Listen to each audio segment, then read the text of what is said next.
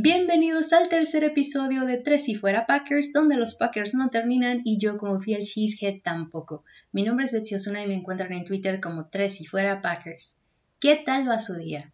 Sea mañana, tarde o noche, espero que vaya muy bien y que me permitan hacerles pasar un rato agradable con el episodio de hoy, del cual hablaremos obviamente de la victoria en casa. Ya sé que me tardé unos días por ahí, disculpen, Tuve unos problemas técnicos y después unos días de lluvia intensos que no permitían grabar porque se escuchaba el eco por todo el lugar. Pero bueno, regresando al tema, vaya qué tremenda victoria. Si escucharon el episodio anterior, les comenté que el año pasado creía que teníamos defensiva y que en este podríamos tener ofensiva. Pues, ¿qué creen? Que sí habemos ofensiva y se ve muy prometedora. Así que sin más preámbulo, Comencemos pues con el resumen del partido porque hay mucho de qué hablar.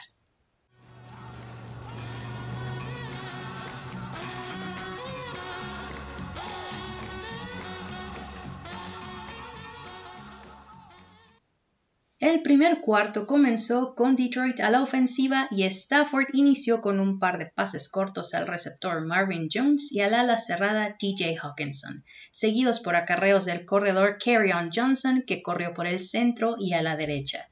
Entonces hubo un castigo por rudeza innecesaria de parte del apoyador Sadarius Smith que puso a los Leones 15 yardas adelante. Johnson siguió corriendo, Luego vino un pase corto a Marvin Jones y esto les facilitó las cosas, pues los Leones se iban acercando a la zona roja. Y sí llegaron.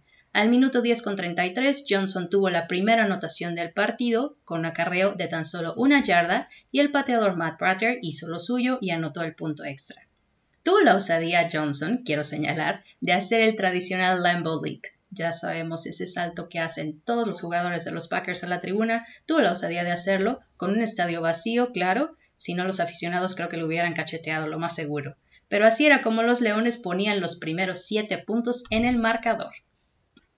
Vino nuevamente la ofensiva de Green Bay y comenzaron la carrera con Aaron Jones, que corrió por la derecha, izquierda y centro, prácticamente por todos lados, pero no pudo hacer mucho daño. Rogers lanzó un pase corto al receptor Marcus Valdez Cantling, quien corrió para 15 yardas, dejando al defensivo Okura atrás. Era mitad del cuarto, decidieron pedir el primer tiempo fuera y después de esto regresa eh, Rogers con un pase corto al ala cerrada Mercedes Lewis. Luego nuevamente otro pase, esta vez para el también ala cerrada Jay Sternberger y ¡ay, este muchacho! Yo no sé si se untó mantequilla en las manos, pero les apostaría que lo hizo porque cometió semejante error y el ovoide simplemente se le resbaló. Un error saso que hizo que se sintiera la ausencia de Josiah DeWar en ese preciso momento. Luego decidió dar la oportunidad a la otra a la cerrada Robert Tonian lanzando el otro pase que también fue incompleto. Comenzaba a sentirse la frustración, ya era cuarta oportunidad, así que esta vez decidió ir por un pase corto al medio para el receptor abierto Alan Lazard y fue así como lograron avanzar. Jamal Williams hizo lo correspondiente corriendo para 7 yardas, se movieron todavía un poquito más, pero los próximos dos pases que iban dirigidos a Jones fueron lamentablemente incompletos.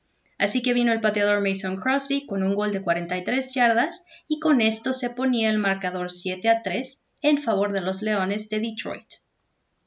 La defensiva, que brillaba por su ausencia, no podía parar la carrera, y los Leones se acercaban otra vez a zona roja. Quedaban cuatro segundos en el reloj, cuatro, cuando Stafford con un pase de cuatro yardas encontró a Marvin Jones, logrando la segunda anotación.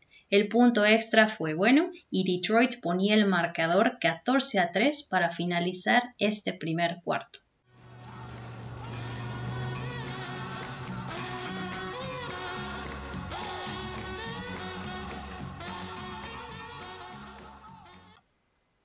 El segundo cuarto inició con la ofensiva de los Packers y comenzaron con un pase profundo a Lazard, el cual fue incompleto. Siguieron con acarreos y pases cortos con Jones por la derecha mayormente, y no fue hasta el minuto 10 que vino un pase de 7 yardas que se convirtió en la primera anotación del equipo local. El punto extra fue anotado y con esto la diferencia en el marcador ya se acortaba.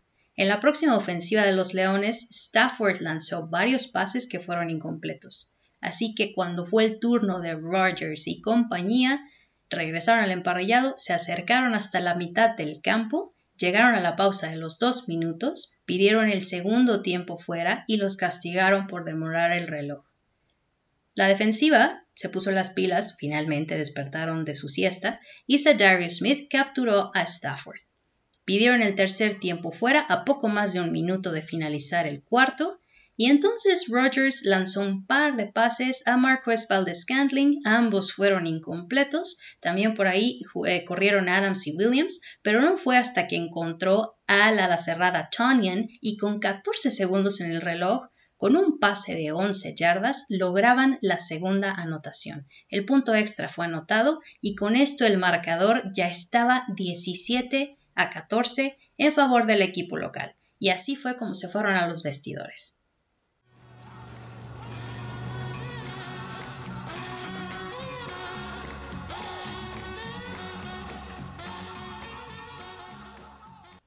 Iniciado el tercer cuarto, los ánimos del equipo se hacían sentir y regresaron muy mentalizados a hacer aún más grande la diferencia en el marcador y aquí vino la magia.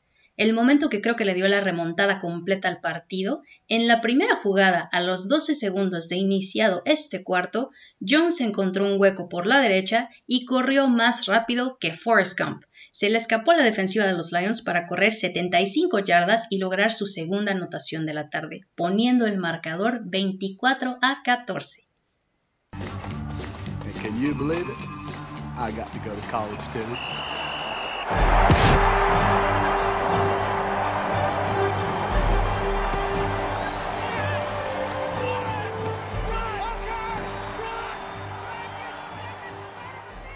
Definitivamente fue una jugada increíble. A todos les inyectó energía y cuando digo a todos no me refiero exclusivamente al equipo, sino también a los aficionados en sus casas.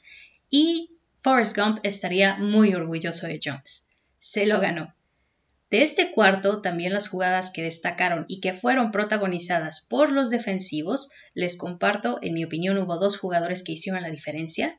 El apoyador Rashan Gary, quien hizo un excelente trabajo y a quien se le ve muy bien en lo poco que va de la temporada, presionó a Stafford de una muy buena manera para que lanzara y este terminó lanzando un bolillazo tremendo, del cual el esquinero Chandon Sullivan vio la oportunidad e hizo un fabuloso pick six de 7 yardas. Esto fue a mitad del cuarto.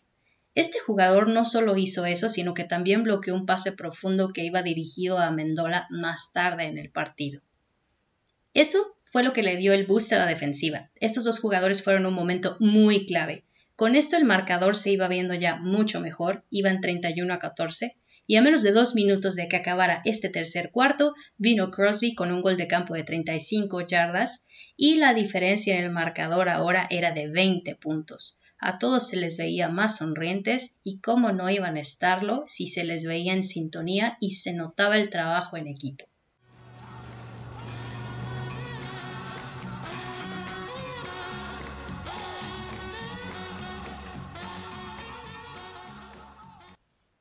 El último cuarto comenzó con Detroit a la ofensiva y los Leones regresaron aún más felinos, pues a los dos minutos de iniciado el cuarto, Stafford lanzó un pase profundo de 24 yardas al receptor abierto Marvin Hall, el cual fue completo. Anotaron el punto extra y los Lions sumaban otros 7 puntos al marcador y acortaban la diferencia para ponerse 34 a 21. Sin embargo, no se pusieron lo suficientemente felinos, pues no habrían de anotar más puntos. Después de esto, regresó la ofensiva de Green Bay desde la yarda 26 y unas yardas adelante, Rogers nuevamente con otro pase profundo a Marquez Valdez Cantling, en quien ha tenido bastante confianza en las últimas semanas, corrió 41 yardas y estaban ya en territorio enemigo. Tenían una muy buena posición de campo. Después de unos acarreos de Jones y Williams, al minuto 8, corre Jones, corre, Tuvo un acarreo de 14 yardas, logrando su tercera anotación de la tarde. Luego vino un intento de conversión, el cual fue exitoso por parte de Williams. De aquí en adelante los Lions ya lo tenían muy complicado y Stafford fue capturado por Rashan Gary, quien estuvo toda la tarde sobre él. Después de un pase incompleto lo volvieron a capturar, esta vez Vernon Scott, y nuevamente Gary y Smith lo capturaron otra vez en tacleo pandilla. El pobre no salía del suelo. El mariscal suplente Boyle entraba para poner la rodilla en el terreno y así se terminaba el partido con un marcador de 42 a 21 en favor de los Green Bay Packers. Ahí lo tienen, una recapitulación del partido. Si se lo perdieron, háganse un favor y vayan a verlo. Si lo vieron, seguro estuvieron con los nervios de punta durante el primer cuarto y la emoción de ver una ofensiva tan sólida a partir del segundo cuarto en delante. Qué manera y qué contundencia para remontar así el partido. En serio que lo que hicieron fue tremendo y no piensen que hablaré siempre puras flores del equipo, pero creo que lo que demostraron en el emparrillado es algo que no les hemos visto en años. Si les soy honesta, el otro día platicaba con un aficionado que preguntaba a un grupo de personas, yo incluida, que en una escala del 1 al 10, ¿qué tanta fe le teníamos a la ofensiva? Y yo honestamente contesté 11. En verdad que no esperaba para nada lo que les hemos visto en estas dos semanas. Si hablamos de números, los de este juego fueron muy dignos de mención. Comencemos con el mariscal y la ofensiva. No sé ustedes, pero yo al mariscal lo he visto con nuevos aires. ¿Será la elección de Love en el draft lo que le ha hecho más consciente del tiempo que le queda o simplemente el excelente trabajo que han hecho sus corredores y receptores? No lo sé, en realidad pueden ser muchas cosas, pero se le nota esa chispa y eso para todos sus compañeros es muy bueno, pues como líder parte de su trabajo es inspirarlos y motivarlos a ser cada día mejores. Así que sus números y los de su ofensiva fueron los siguientes. Rogers tuvo 240 yardas, lanzó 30 pases, de los cuales completó 18, con un passer rating de 107.6 y fue capturado una vez. La ofensiva tuvo 259 yardas por tierra y 240 por aire, sin fumbles. La defensiva también hizo lo correspondiente, aunque se hayan dormido en el primer cuarto, pero despertaron y vaya que lo hicieron bastante bien. Capturaron a Stafford cuatro veces y como ya les mencionaba, hicieron un pick six, además de que presionaron en momentos clave. Destaca lo que hizo el apoyador Gary, este muchacho cada vez me agrada más, creo que se le ha visto bien, es muy poco lo que hemos visto, sin embargo esperemos más de él. Regresando con los jugadores ofensivos, ya les comentaba en el episodio anterior que en la victoria ante Minnesota, Adams fue la estrella, pues en este encuentro tuvieron a otra estrella y fue Aaron Jones, ciertamente.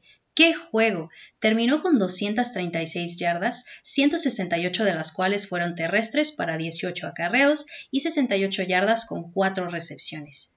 Tres anotaciones. Tuvo una tarde impresionante. Y es que aunado a lo anterior, el equipo en dos juegos ha hecho lo siguiente. Presten mucha atención y tomen nota. La ofensiva ha registrado 1010 yardas.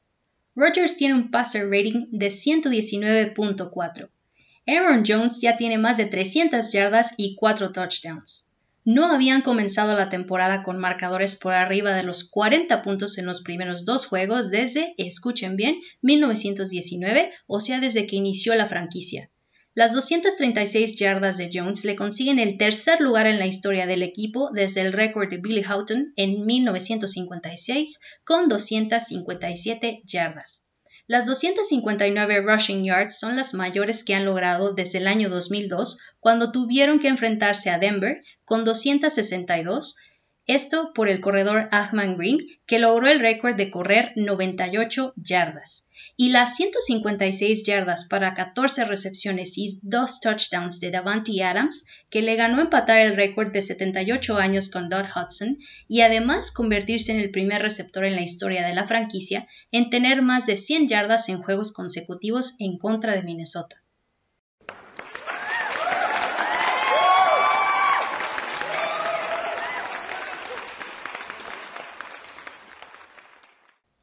Dejando atrás el juego y los logros conseguidos por el equipo, pasemos a un tema menos agradable, pero que es gaje del oficio, las lesiones. Esta segunda semana, como ya saben, fue el Injury Fest. Fue horrible para tantos equipos, no recuerdo una semana de tantas lesiones como esta segunda. Son tantos los jugadores que están lesionados y varios que se perderán la temporada completa incluso. Los Packers no son la excepción y si hay algo que puede ser preocupante son las lesiones. Los jugadores que no participaron en la práctica del jueves fueron los siguientes. El receptor Davante Adams por lesión en el cuádriceps, el ala cerrada Josiah DeWara por lesión en el tobillo, regresa DeWara, te extrañamos, Mercedes Lewis y el punter J.K. Scott. Los jugadores que sí participaron fueron los siguientes: el liniero defensivo Montregus Adams, el esquinero Jerry Alexander, el centro Corey Linsley, el guardia Billy Turner y el liniero defensivo Kenny Clark, aunque con participación limitada. Nos quedamos al pendiente de este jugador porque creo que es una pieza clave para la línea defensiva. Ya hablamos del juego, hablamos de los lesionados, ahora ¿qué sigue? Para Green Bay sigue visitar a los Santos de Nueva Orleans, quienes vienen de una victoria y una derrota ante los Raiders, que estrenaron su estadio con la victoria en su casa. Y si bien Breeze no tiene a una de sus armas ofensivas, el receptor Michael Thomas, quien está lesionado del tobillo, si la defensiva de Green Bay vuelve a tener esos inicios flojos como lo ha hecho en los juegos anteriores, van a permitir anotaciones en la primera ofensiva de los Santos. ¿Qué ajustes tiene que hacer el coordinador Mike Petin? Los necesarios, y los defensivos tienen que tener una mejor integración. Los errores que han cometido parecen mucho más cuestión mental que otra cosa. Además, también tiene al corredor Alvin Camara, que sabemos puede deslizarse entre los huecos como mantequilla sobre pan, así que no pueden descuidarlo ni un solo segundo. Creo que va a ser un buen partido, definitivamente. Drew Brees, por ahí algunos ya lo dan por viejo. A mí me parece que es uno de los mejores uh, quarterbacks de su división, o quizás sea porque siento por él un profundo respeto. Em, personalmente me agrada bastante. Pero bueno, haciendo esa cuestión a un lado, el partido que se nos viene va a ser definitivamente muy bueno. Sabemos que los Packers no son los favoritos, pero ya veremos en el emparrillado cómo es que disputan. Pase lo que pase, creo que va a ser un gran partido. Y esto ha sido todo por hoy. Muchas gracias por escuchar este podcast hecho con mucho afecto para todos los Packers desde el lugar del mundo donde sea que nos escuchen. Quiero agradecer de forma especial a los chicos de Packers, zona metropolitana de Guadalajara, por la tarde agradable que pasamos viendo el partido la semana pasada. Un saludo chicos. Y a ustedes, queridos escuchas, recuerden seguirme en redes sociales. Me encuentran en Twitter como Tres y Fuera Packers y en mi cuenta personal como She Said Heavy. Se los deletreo nuevamente, es un juego de palabras. C-H-E-E-S-E-S-A-I-D-G-B. Por ahí los espero también. Tres y fuera donde la NFL no termina y los Packers tampoco. Go Pack Go.